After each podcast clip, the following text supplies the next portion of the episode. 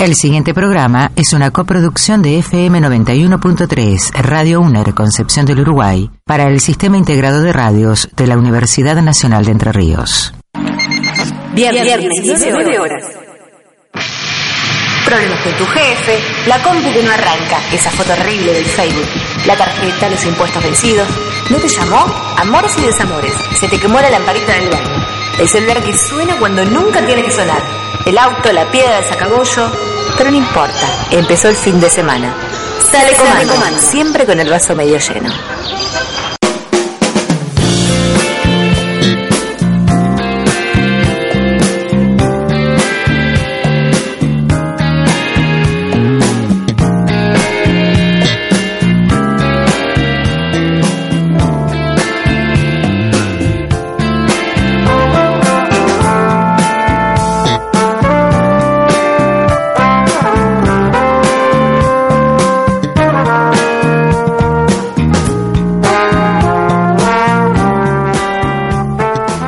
Bienvenidos Concepción de Uruguay, provincia de Entre Ríos, ¿cómo le va? Primer programa del 2016 de Sale Comanda y vamos a presentar a nuestro gran querido equipo. Fermín, ¿cómo le va? ¿Todo bien?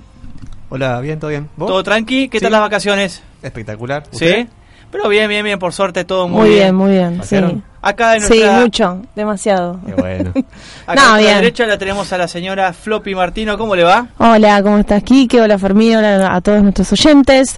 Eh, este es nuestro primer programa de 2016 2016 vamos a arrancar con toda, este, vamos a de tener Sale Comanda. Vamos a arrancar con muchos este, entrevistas durante este año. Vamos a hacer un especial también de Sale Comanda, de grandes entrevistas a grandes chefs que brindamos el año pasado también. Así que bueno, como siempre, este, Hoy tenemos mucha, muchas historias para contar hoy. muchas historias. Así que esa es la idea, que desde la gastronomía siempre hay una historia y hay en un cada porqué. plato, en cada, en Exacto. cada comida, como dijiste. Ex- Exactamente. Arrancamos con el primer tema de Sale Comanda. Empezamos con Jamiroquai, Can It Hit.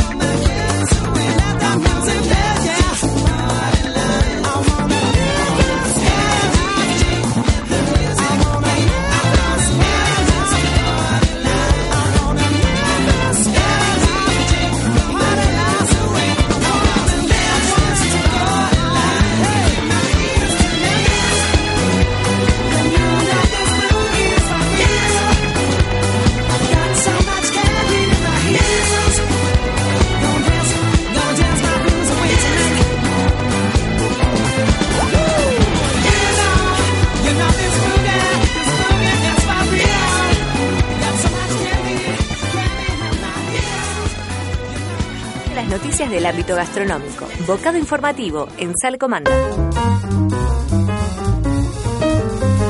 Bueno, Quique, si querés, te cuento que si querés comunicarte con nosotros, lo puedes hacer al 43 71 73. También nos pueden escuchar por www.ciruner.uner.edu.ar. Eh, también nos puedes buscar por eh, Facebook, Twitter, arroba Sale Comanda, y también ahora por Instagram, Sale Comanda todo junto. Vamos creciendo, Eh, vamos sí, creciendo. se va poniendo a full, Sale Comanda. Eh, bueno, Quique, te cuen- eh, empiezo con las noticias. Dale, dale, Eh, dale. mm, ¿Con cuál Para que me perdí, ahí está. No, no, no está bien. bueno, te cuento que, lo, bueno, eh, una noticia que está saliendo por estos días. eh, te cuento, te voy a contar un poco la, la historia de la langosta, que pasó a ser comida para cerdos a cena de ricos. Ah, pa, ¿por qué? ¿Mm?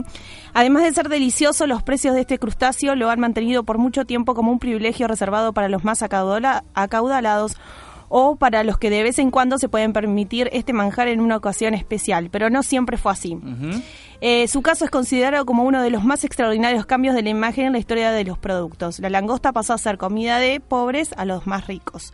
Los primeros colonos europeos que llegaron a Norteamérica cuentan que las langostas eran tan abundantes en las costas de Atlántida, Atlánticas, perdón, de Canadá y Nueva Inglaterra que se llevaban se llegaba a acumular mucho en las playas. Entonces, este, por ser tantas eran ya estorbaban a los pescadores. Claro. ¿no? Y eh, además, eh, también eh, los nativos americanos la usaban para fertilizar los campos y como señuelo. También los colonos se la daban, eh, se la daban para comer a los cerdos, a las vacas y a los gatos. Y también se lo daban a los niños y a la servidumbre. Mira vos. ¿Mm? O Eh, sea, bueno, de la abundancia a la escasez. Claro. Porque ya hoy en día es, Es que era muy abundante, muy abundante en las playas y bueno. Eh, bueno, la suerte de la langosta cambió a finales del siglo XIX gracias a los enlatados y al ferrocarril. Su primer salto en el mundo del comercio llegó con la in- introducción de la primera fábrica de enlatados en Estados Unidos establecida en Maine en 1841. Los precios de este exitoso crustáceo alcanzaron su primer punto máximo en los años 20, pero la depresión los tiró abajo. No obstante, para los años 50 ya había logrado cementar su reputación como manjar de los reyes, de los opulentos y de las estrellas de Hollywood. Mira vos. Te- Así que como bueno. dije anteriormente, de la abundancia a la escasez. Vamos a la próxima noticia gastronómica que tengo, que va a ser local, floppy, va local, provincial, mejor dicho. El 4 de noviembre se va a estar realizando el segundo torneo gastronómico de Escuela de Educación Técnica, que ya eh, en Gualeguaychú se está empezando a echar en marcha porque no son torneos fáciles para organizar. Así que bueno, va a ser un jurado totalmente diferente a lo que va a ser el año pasado se va a realizar nuevamente en la ciudad de Gualeguaychú y van a participar cinco escuelas de educación técnica, en el cual va a ser de Gualeguay, Concepción del Uruguay, Gualeguaychú y dos escuelas técnicas de Paraná. Así también eh, va a estar Rodrigo Durán Cerdá, que es el padrino del torneo. Así que bueno, muchos que éxitos. recordemos a los oyentes que nosotros le hicimos una entrevista a Rodrigo, eh, que es un chileno, a un chef chileno. Eh, y bueno, Muy nada, le, hicimos, le hicimos una entrevista acá en Sale Comanda el año en pasado. Sale Comanda el año pasado, en agosto del año pasado. que es el padrino del torneo gastronómico De Escuela de Educación de Técnica. De Educación eh, Técnica a nivel de Entre Ríos. Sí, sí, Provincial. sí. Provincial y también nacional porque está eh, avalado por la INET, lo que es eh, el torneo. Durante el transcurso de, de estos meses vamos a estar realizando de a poquito entrevistas a lo que va a ser el jurado para que ya nos cuenten un poquito cómo se está organizando este torneo. ¿Mm? Bueno, bárbaro. Otra noticia, Floppy. Dale, te cuento que, bueno, ayer, eh, el 17 de marzo, o sea, sí, ayer se conmemoró la muerte de San Patricio. ¿eh? Este. Pobre San Patricio, ¿no? Pobre San Patricio, sí. el Día de San Patricio es una fiesta religiosa y cultural que se celebra cada 17 de marzo y recibe su nombre en honor al santo patrono de Irlanda. En el festival se conmemora la llegada del cristianismo a este país. Además, se celebra el patrimonio y cultura de los irlandeses. Te cuento porque hay to- todos celebran, pero no saben a quién celebran. Tampoco, no, no, no, no, eh, celebran a la cerveza más que al pobre santo. bueno, en realidad es al azar, bueno, sí, al- más que más que el pobre santo, pero bueno, en realidad se comen comidas típicas irlandesas y bueno, y la cerveza. Pero te cuento un pedacito de quién fue San Patricio. ¿eh? Nació en el año 387 en Escocia, se llamaba Mawin Sukat y su padre era un oficial romano cristiano. Cuando era adolescente fue eh, secuestrado por unos piratas eh, que lo llevaron a Irlanda y lo obligaron a trabajar como esclavo en el pastoreo de animales. Consiguió escapar y se mudó a Francia. Sin embargo, sintió la llamada divina y decidió regresar a Irlanda. De nuevo en esta isla, peregrinó predicando el catolicismo, construyendo iglesias y ganando cada vez más popularidad. Eh, cuenta la leyenda que eh, la catedral de Dublín se erige precisamente en el sitio en el que había un pozo donde eh, San Patricio la utilizaba para bautizar a quienes se convertían al catolicismo. También se dice que consiguió ahuyentar a las serpientes de Irlanda y que se valía de un trébol, por eso el trébol. El famoso el trébol famoso que usan trébol. lo- los irlandeses y escoceses. Exactamente. Se valía de un trébol verde de tres hojas para explicar lo que era la Santísima Trinidad. Murió en el año 461 y fue enterrado en Saúl, en el lugar donde había construido su primera iglesia. Yo voy a, voy a contar algo que todo lo que vos eh, diste una información este, muy buena, Floppy, en el tema de que hoy en día yo he ido a fiesta de San Patricio y es nada que ver. No Nada se, que ver. No se festeja Mm. nada de lo que es San Patricio. Sobre todo lo que es la gastronomía este, irlandesa, nada que ver. Toman cualquier tipo de cerveza artesanal y bueno, es el punto de vista de que no se festeja nada de lo que es San Patricio. Quedó solamente, de mi punto de vista, el nombre. Nada más. Una lástima, la verdad, porque en realidad están muy buenas las comidas irlandesas. Yo nunca probé, pero calculo que sí. Bueno, y las No, verdaderas cer- La verdadera y la cerveza- cerve- la verdadera cerveza debe ser espectacular. No, no, se toma cualquier, yo te lo puedo asegurar porque he ido. Otra, otra noticia de Ferran Adrià que eh, estuvo la semana pasada, Floppy, este, bueno, eh, lo de la creatividad, que realizó una charla sobre la creatividad y además hay una exposición de Ferran Adrià y del Bully en la Fundación Telefónica en la calle Arenales que va a estar hasta el mes de junio. Nosotros fuimos la semana pasada, Floppy, Sí. el cual estuvo muy bueno. A todos los que nos están escuchando les recomiendo que vayan porque la verdad que no solamente desde el punto de vista gastronómico, sino que también quiero que lo vean desde el punto de vista también de lo que es la creatividad, desde el punto desde un ángulo, este, mm, ¿cómo podría decir? Laboral, ¿no? Eh, Sí, de ahí donde cuenta en realidad cómo empezó él. Cómo ¿no? empezó el bully. Cómo empezó el bully, que era su restaurante, Sí, recordémosle a los oyentes. Eh, su restaurante, después eh, de la- las herramientas con las que trabajaban, la, lo- digamos, la, ¿por qué eh, hoy en día fue el mejor restaurante del mundo? Porque realmente se usó la verdadera creatividad. Habla desde el punto de vista también de no copiar. O sea que el no copiar es ser creativo, Claro. es usar la creación. Toca muchos puntos de vista, simplemente no es lo mismo que lo digamos a que vayan a lo que va a ser la exposición que brindó Ferran Adrià junto con Fundación Telefónica. Sí, y además él va a estar en la Argentina también el 3 de noviembre, el 3 de, noviembre de, de este año, eh, eh, dando una charla en el teatro... eh, En el Luna No, Park. en el Luna Park, ahí Mm. está, el 3, Va a de- estar- el 3 de noviembre. Va a estar el 3 de noviembre. Desgraciadamente las localidades están agotadas. Sí. Así que, pero bueno, de- Desgraciadamente para vos, que quería- por eso decía desgraciadamente. desgraciadamente. Así que bueno. Floppy, vamos a otra noticia más. Sí. Eh, bueno, les cuento que mm, hay dos, dos guías de vinos, dos libros que ya están a la venta. ¿eh? Eh, nos metemos en- un poco en el mundo del vino en general y en, en el vino argentino en particular. Es cada vez más complejo y requiere de mayor orientación especializada para no perderse en variedades y precios. La fo- em, la fotografía se ha convertido en una gran parte importante en la experiencia de, eh, de visitar y degustar bodegas Degustar argentinas. Eh, eh, desde la más grande hasta la más pequeña habla este libro, eh, y más de 1.200 vinos especifica. Este, mm, bueno, y además, bueno, tan- también este, es- describe todas las zonas vinícolas del país, este, bueno, analizando cada una de las actividades y, y todo lo que requiere un vino de industria, eh, un vino Industrial. industrial. Hay, ¿Mm? hay- hay que acotar una cosa, quiero eh, eh, el tema de, de las bodegas chicas muchas veces lo que lo que ofrecen es calidad. Eh, eso es lo que siempre tenemos en cuenta. Cuando una bodega sea chica, decir, bueno, lo que te está ofreciendo es calidad. No lo mismo algo que sea por cantidad que lo que sea chico que te van a ofrecer can- calidad. Vamos al próximo tema, Floppy. Eh, vamos con Oasis, Stop Crying.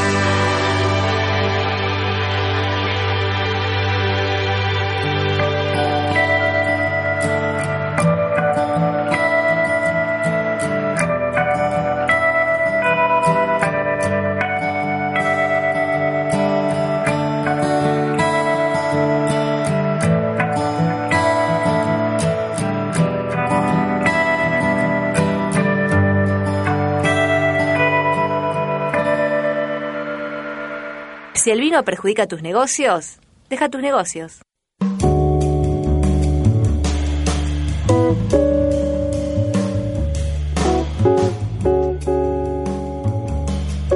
Seguimos en Sale Comanda. Bueno, hoy estamos en un especial que va a ser Pascua, Floppy, ¿no? Exactamente. Más que nada que, bueno, vamos a hablar un poco de, eh, de dónde vienen las Pascuas, los famosos huevos de Pascua, las roscas de Pascua, y bueno, que hoy todo el mundo, bueno, ya están corriendo de acá para allá comprando huevos de Pascua para comprarles, bueno, o sea, los pequeños para, A los digamos, más pequeños ahora, exactamente, huevos. para esconder y hacer la bus- tipo la búsqueda del tesoro, ¿no? Sí, eso es bueno, está lindo eso. Eh, sí, sí, sí, Yo- a mí nunca me lo hicieron, así que no tuve Sí, infancia. a mí tampoco.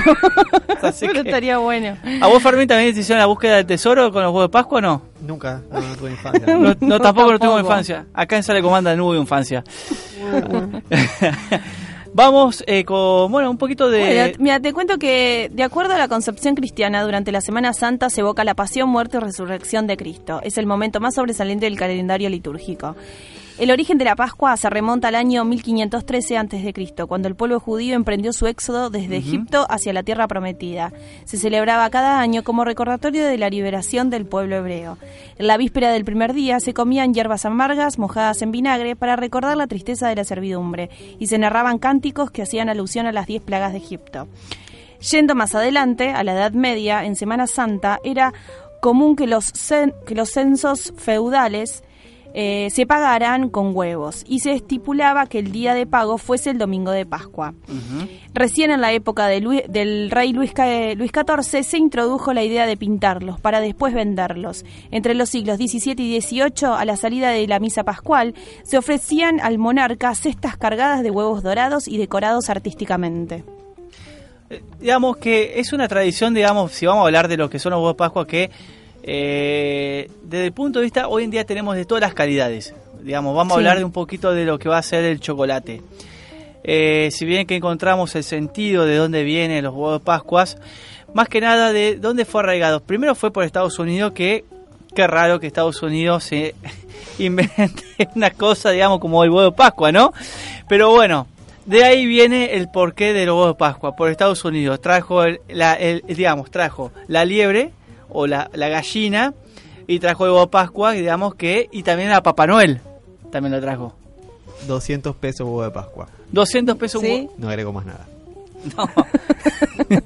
Pero vamos, vamos a hablar un poco de las calidades. Vamos a hablar un poquito de, de lo que van a ser las calidades de los huevos de Pascua. La verdad que eh, para hacer un huevo de Pascua cuesta un huevo.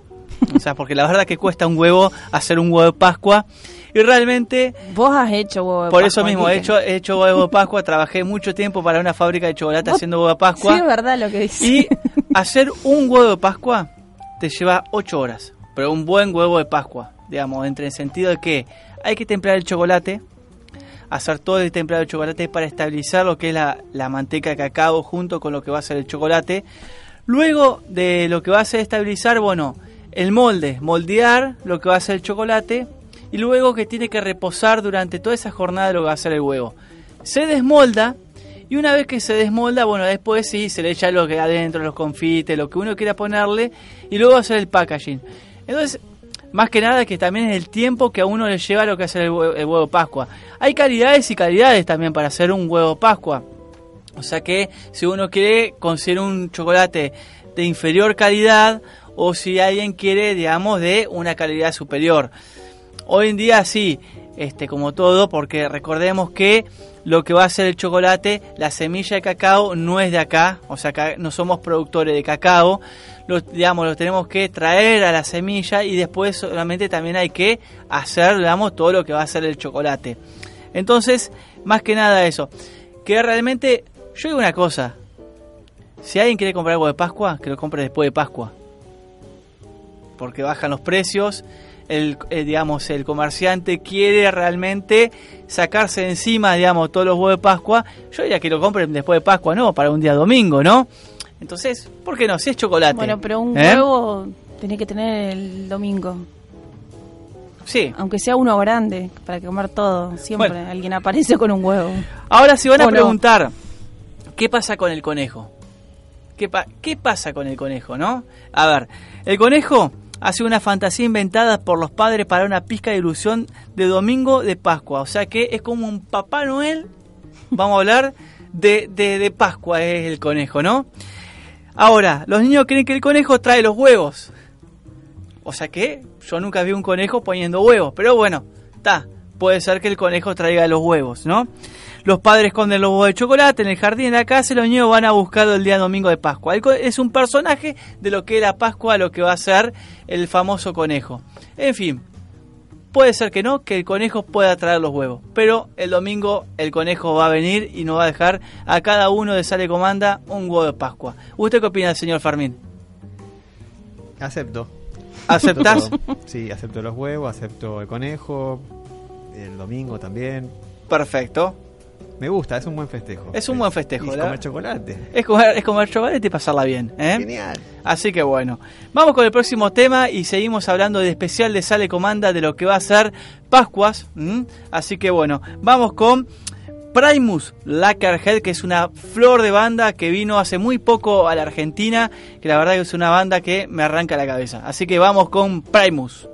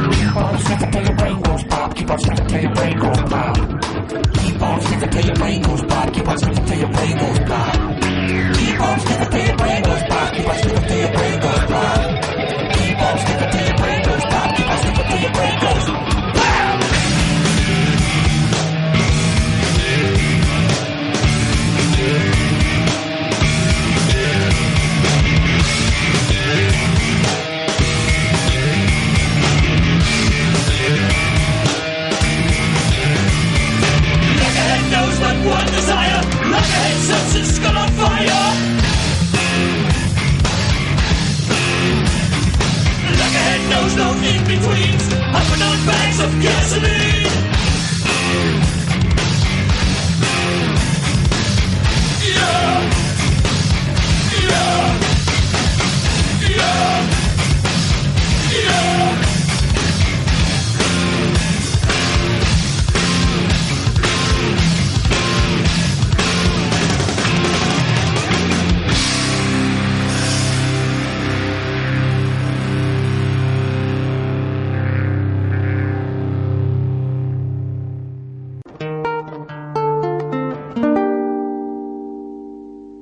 Julian Wage, embajador de UNICEF en Argentina. Yo me declaro defensor de los derechos humanos. ARC, ARC, Agencia Radiofónica de Comunicación. Abuelas de Plaza de Mayo. Universidad Nacional de Entre Ríos. Radio Tweets. Identidad, Identidad en 140 caracteres.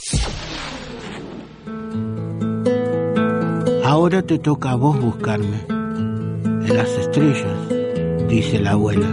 En las estrellas. Nos hemos reencontrado muy tarde, digo. En las estrellas, dice la abuela. No responde. Así es el juego. Así es el juego. Así es el juego. Así es el juego. Así es el juego. Si tenés dudas sobre tu identidad o conoces a alguien que podría ser hijo de desaparecidos, acércate a Abuelas de Plaza de Mayo, www.abuelas.org.ar.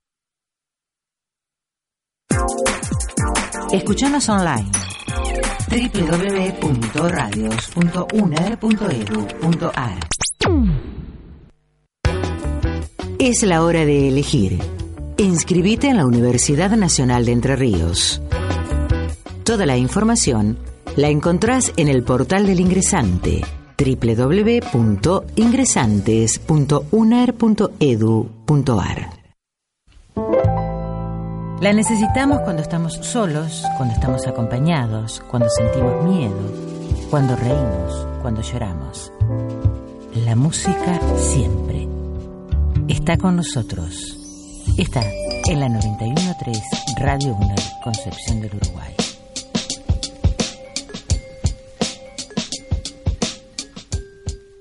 Es totalmente cierto que el vino gana con la edad. Cuanto más viejo me voy haciendo, más me gusta.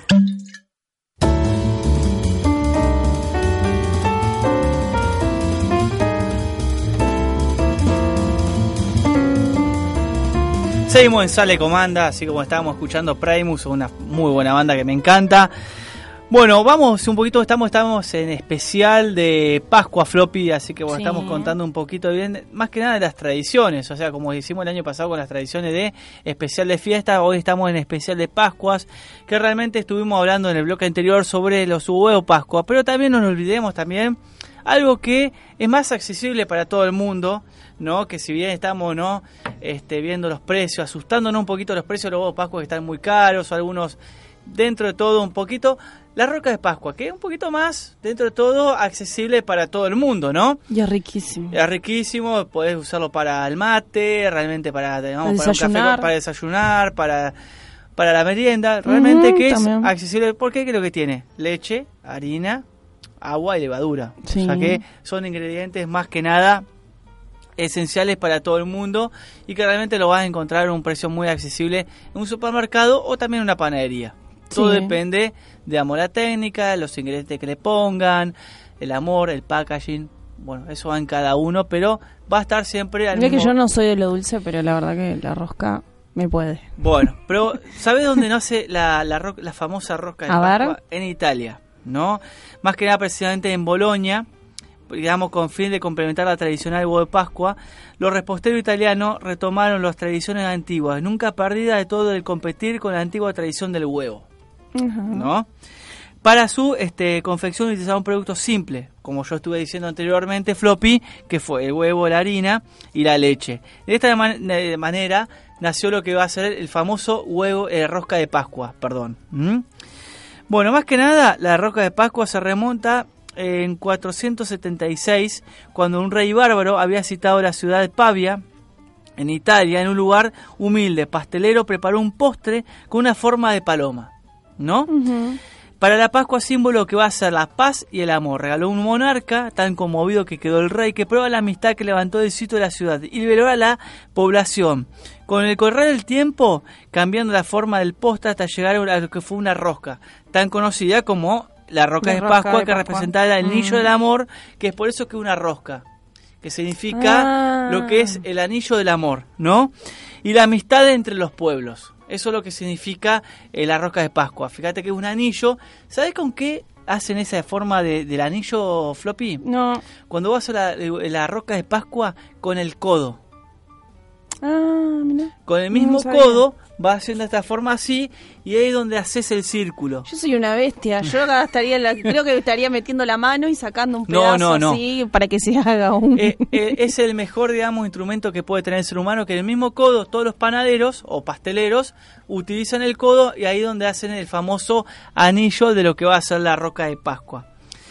Pero con el tiempo fue creando el pan de Pascua, agregando ingredientes que se fue más que nada utilizando más ingredientes. Fíjate vos que algunos le ponen almendras, pasa de uvas, se le, le ponen más es eh, como un pan dulce, digamos, de todo lo que les crema podés pastelera poner. también. Lo único que cambia no, lo que ¿No? cambia es la forma. Ajá, sí, la Ah, forma. la, obviamente. forma. Y fíjate que un pan dulce no lleva crema pastelera floppy. Ah, no. Fíjate que una roca de Pascua sí. Tiene algo sutil de lo que va No, a y ser. frutas abrillantadas la- tampoco, no ni lleva- nada de eso. es no. más humilde, algo más sencillo Ajá. de lo que va a ser para un pan dulce que tiene más ingredientes, hasta guasar, tiene, que son, es muy diferente, ¿no? Sí. Bueno, O sea que se la conoce como rosca de Pascua, que es la que es el nombre que, que se la conoce, o eh, rosca de Reyes. La roca de Reyes, exactamente. Exactamente, Floppy. Pero re- recordemos que de la raíz, si vamos a, a buscar el porqué de la roca de Pascua, es el anillo de la paz que se dio en Italia. Acordate lo que tuve, dije anteriormente. Es por eso que se llama la famosa roca de Pascua. Que en verdad que no tiene nada que ver con lo que son las Pascuas que estuvimos eh, hablando en el bloque anterior. Pero que se usa para esa época y que se, se utiliza para las Pascuas. ¿Mm? Bien, distintas decoraciones que pueden ser como símbolo de siempre representar a la unidad familiar en concepto de continuidad y volver a comenzar cada año el renacer interno, que es lo que significa lo que es la verdadera rosca de Pascua. Es muy utilizado hoy en día, si bien que la Argentina es, se consume bastante, Sí. sobre todo más que nada en el interior que Capital Federal, la, la roca de Pascua. Mm, buen dato. más que nada, eh, lo que va a ser eh, en Capital Federal o lo que va a ser en las grandes ciudades es muy poco utilizado. Las grandes panaderías artesanales, como un ejemplo más de pueblo, porque digamos desde el punto de valor adquisitivo. Se utiliza lo que va a ser la roca de Pascua. Hace un censo y un ejemplo, en cualquier lugar del interior se consume más lo que va a ser la roca de Pascua. Que Claro. hasta inclusive compran tres o cuatro. Y eso está bueno, que el mismo panadero, el mismo la gente del pueblo, haya un consumo Y sí, que te va a salir más barato que un huevo, un Exacto. huevo de Pascua. Mucho Mm. más, y a mí me parece más rico el Y la más de rico me parece, sí. Mucho más, si bien que está bueno, comer un chocolate está bueno, pero a veces ya llega un poco a que es un poco empalagoso, pero pero sí, Fermín. Y con el mate va mejor la rosca, ¿no? Y sí, mucho mucho mejor, mucho para el mate, para la merienda, para el café con leche también, o sea que va va mucho mejor y tiene más parece más una factura, ¿no? Sí. O sea, una factura grande. ¿eh? Así que bueno, vamos al próximo tema. Dale. Nos vamos con los hermanos ZZ Top, Viva Las Vegas.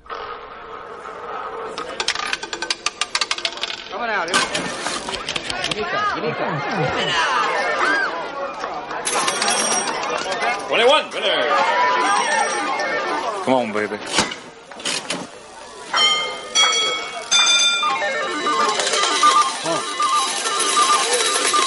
Thank you. Thank you very much. Y'all still want me to come with you?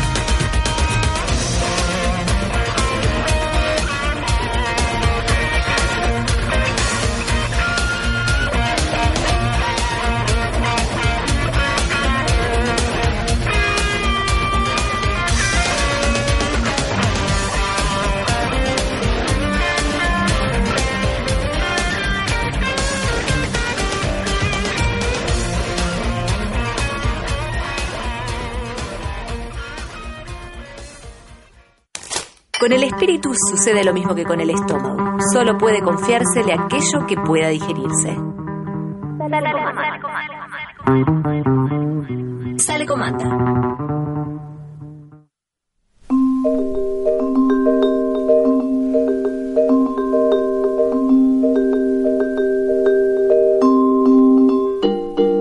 Seguimos en Sale Comanda, como siempre tenemos que agradecer a Vinoteca Los Así Abuelos, es. Floppy, ¿eh? Sí, sí. que eh, la verdad que vamos a degustar un flor de torrontés, la verdad que más que nada para despedirnos un poquito de lo que va a ser el verano, eh, porque un torrontés va muy bien Es muy primavera, veraniego. verano.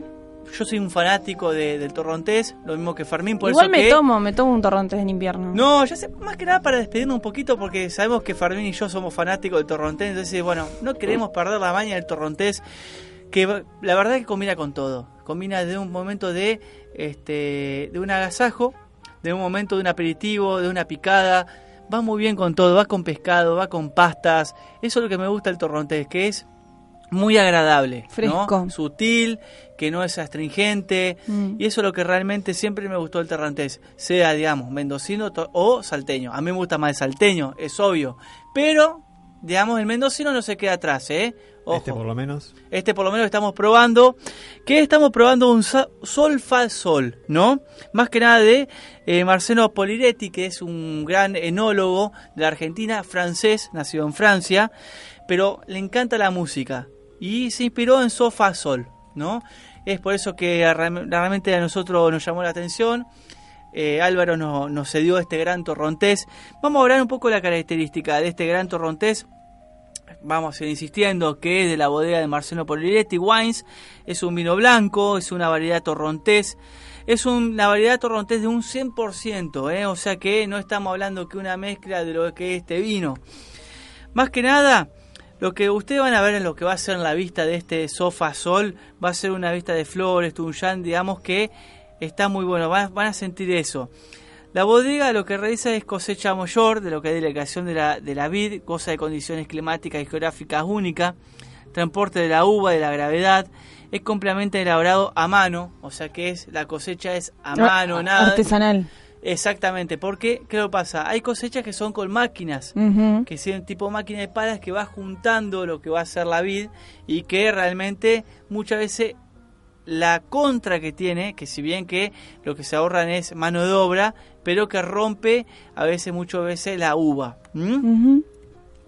Bueno, eh, la variedad eh, de, de lo que vamos a hablar, de lo que va a ser la cata de este vino, va a ser emblemática, o sea que expresa la artificialidad con mucha personalidad. Es un color amarillo, con tonos verdosos, aromas finos y delicados, con fruta untuosa y elegante estructura y balanceado y muy agradable en, el final. Fíjate que no es astringente y no es tan fuerte, hablando vulgarmente, lo que va a ser el final de este vino. ¿no? La descripción, temperatura que siempre hay que servir para este vino, entre los 10 y 12 grados. Nunca hay que hacerlo ni más ni, Ni menos. ¿Mm? Siempre a veces que a lo- nosotros lo que nos gustan los vinos, un termómetro, digamos, para digamos, ponerlo, que se venden en, en vinotecas, y ahí ustedes van a poder describir qué se puede hacer, no pasa nada. ¿Qué te pareció, Fermín, el vino? Muy rico, muy agradable, así mm, en la entrada, muy comprador, dije yo. Es, es así, es comprador. Es comprador, exactamente. ¿Saben lo que, lo que está muy bien para acompañar con este vino? ¿Qué con cosa? un buen dorado. Ay, qué rico. Es con un buen dorado con papas, una, po- una papa crocante. Este vino que es Sofa Sol, un torrontés, para mí va muy bien con un pescado de río. ¿eh? O sea que eso es lo que va muy bien. Bueno, más que nada de, de bueno, Marcelo Pelleretti, que es un gran conocido. O sea que. Marcelo tiene una particularidad, eh, Pelleretti, digamos que tiene la bodega, le gusta mucho la música, es un gran guitarrista además, francés, y fue una vez este Pedro Aznar a tocar a su Mm. bodega. Ah, buenísimo. O sea que eh, le, le gustan esas locuras de hacer, digamos, que tocó en la puerta de su bodega, lo hizo gratuito, que bueno, fue Pedro Aznar. O sea que le gustan esas locuras de realizar en, la- eh, en la- lo que es Mendoza. Este es un gran reconocido enólogo, o sea que la verdad que es conocido a, nive- a nivel en la Argentina y a nivel Mundial. mundial. Mm. Recordemos que a los oyentes que lo pueden encontrar a este vino en Vinoteca Los Abuelos, ahí en Galarza 972. Ahí te va a atender Álvaro. Eh, así que bueno, te va a guiar con, Con- cualquier vino que quieras La verdad que comprar. desde mi punto de vista es la mejor este, vinoteca de, de acá de Concepción, Uruguay. No solamente porque tiene trabaja Vinoteca Los Abuelos con este vinote- eh, con bodegas chicas. No es que trabaja con grandes bodegas o este grandes vinos, sino que eso está bueno. Buscar un poco también lo que es la calidad del vino.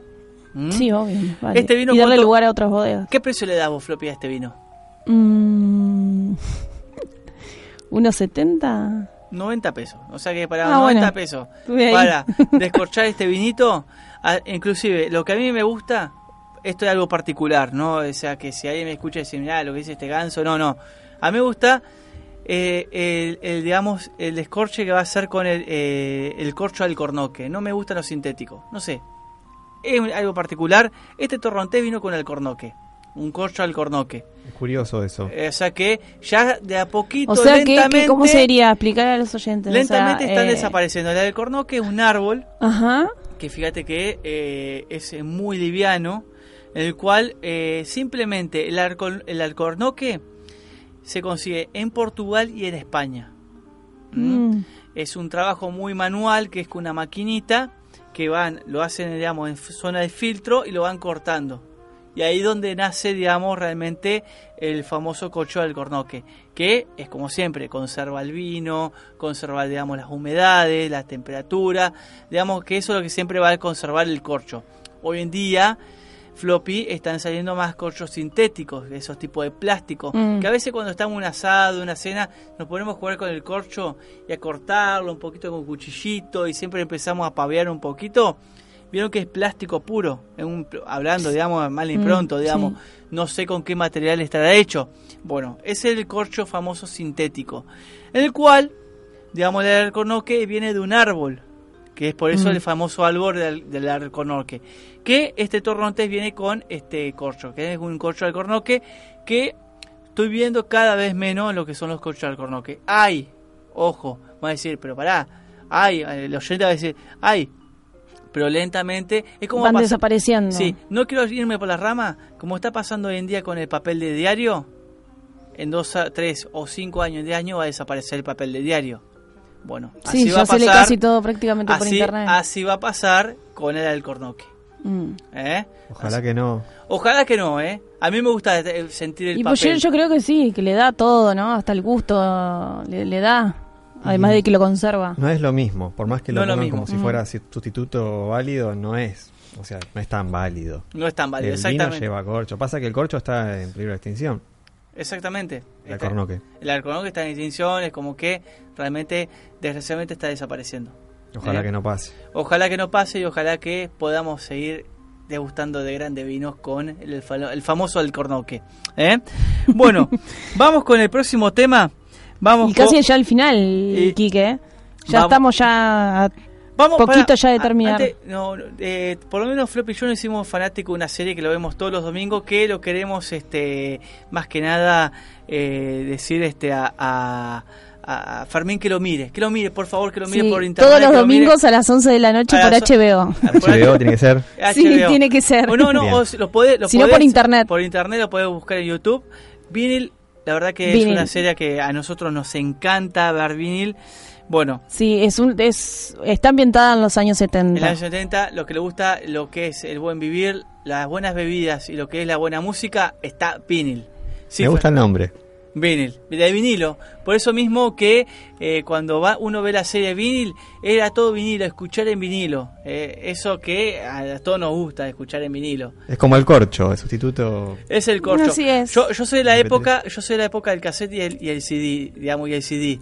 Y a veces yo tengo un, una, digamos, este, tengo, digamos, eh, un CD, digamos, portátil, digamos, como para llevar a todos lados. La gente me mira como diciendo, ¿qué no tenés ahora MP3 o MP4? No, yo, digamos, yo agarro, llevo mi cajita de CD. Bueno, es- soy un poquito de Enrique el Antiguo, pero está bueno ser Enrique el Antiguo. Soy orgulloso de eso. ¿eh? Defender un poquito de lo que fue uno antes. Vamos con el gran tema de, de la serie de vinil. Y Escuchamos un poquito y ya nos despedimos, con Quique. Cha Cha Cha Twist.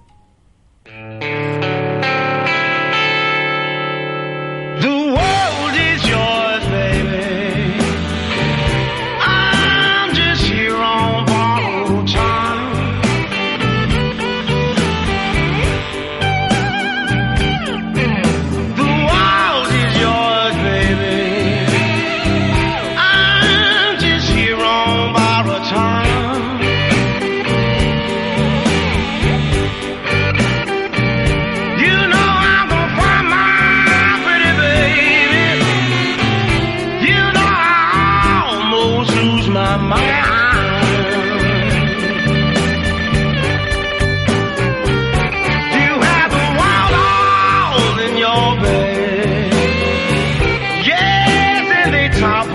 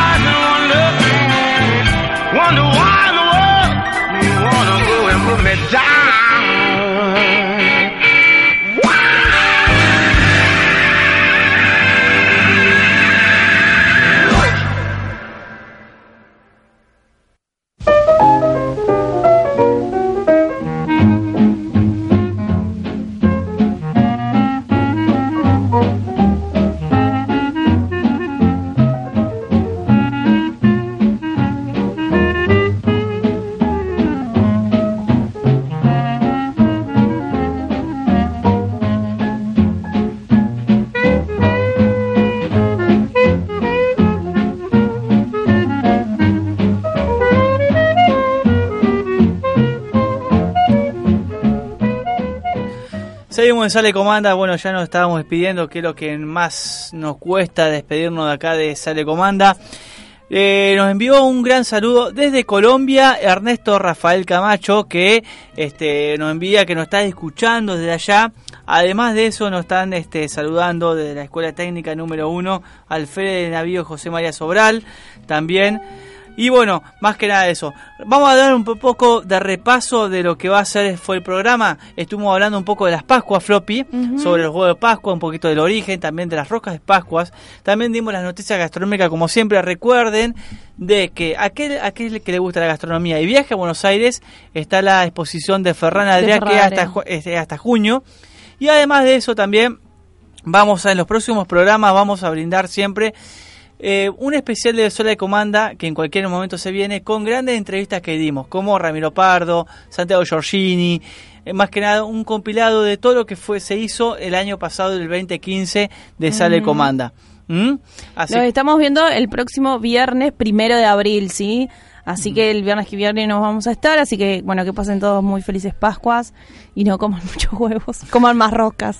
más rosca, exactamente. Así que bueno, les mando un abrazo. ¿Vos, Fermín, algún saludo o algo para agregar? No, a ustedes gracias y felices Pascuas. Felices Pascuas. Gracias. Exactamente. Nos estamos eh, viendo en dos semanitas, como siempre, en Sale Comanda 2016. Un fuerte abrazo y los quiero mucho.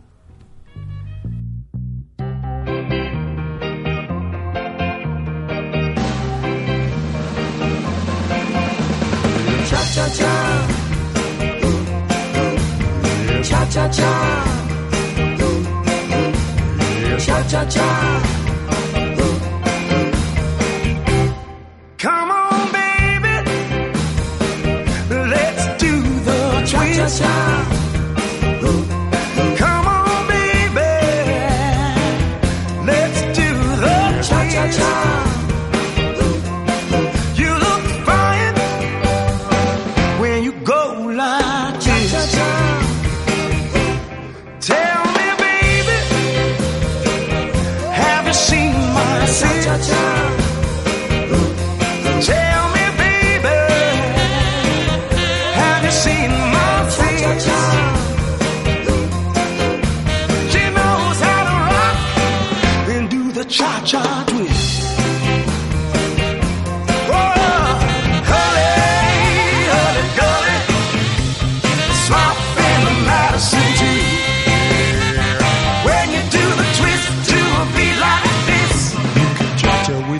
baby, too. Papa's sleeping, and your mama's not around. Your papa's sleeping, and your mama's not around. Well, come on here, baby. We're gonna tear the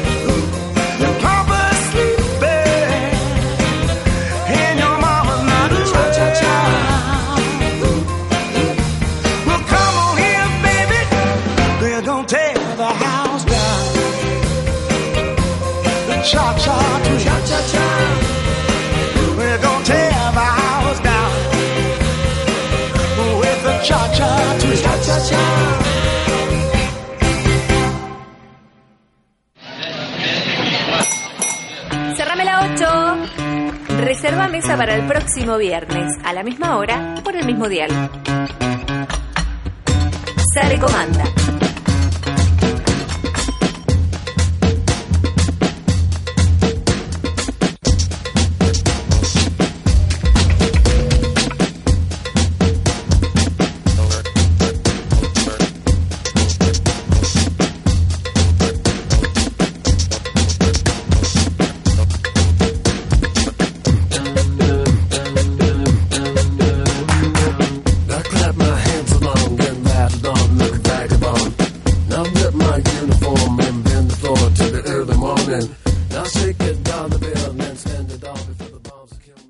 Este programa fue una coproducción de FM 91.3, Radio UNER Concepción del Uruguay, para el Sistema Integrado de Radios de la Universidad Nacional de Entre Ríos.